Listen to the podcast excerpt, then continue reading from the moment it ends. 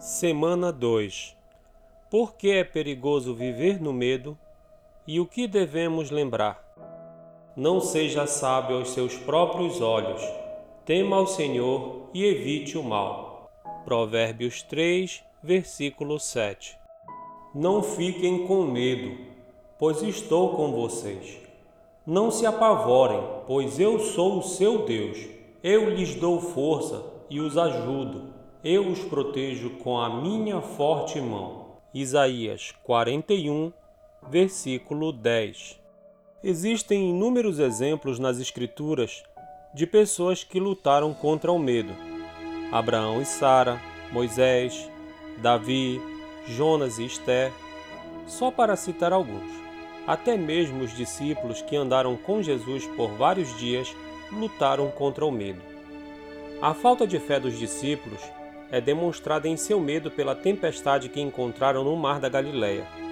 Vários dos discípulos eram pescadores treinados, experientes em navegar em águas agitadas e tempestades. Mesmo assim, quando uma grande tempestade veio sobre o lago, o medo tomou conta dos seguidores de Jesus. Enquanto Jesus dormia profundamente durante a tempestade, os discípulos o acordaram em pânico. Jesus provou sua autoridade sobre o vento e as ondas aquietando a tempestade. Olhando para a sua vida hoje, onde está sua fé? Você está descansando em Cristo, sabendo que Ele tem autoridade sobre sua vida?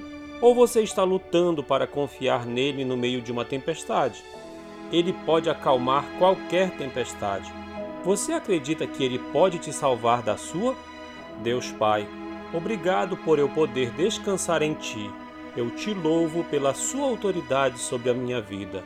Ajude-me a ver seu poder mais claramente.